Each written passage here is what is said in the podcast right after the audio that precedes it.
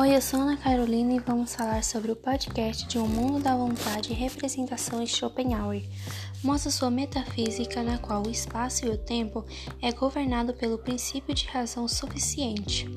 A vontade é apresentada como a coisa em si, e o corpo e o objeto é imediato da vontade.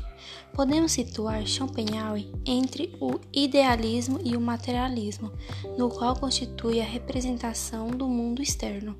O mundo como representação se divide em duas metades inseparáveis, o sujeito e o objeto. Nenhum dos dois pode existir no mesmo pensar em si, isto é, independente um do outro.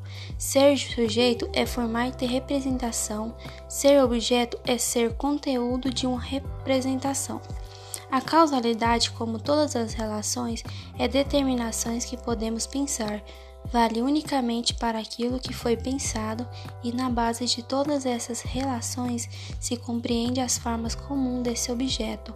As formas próprias são, como em Kant, as formas do espaço e tempo.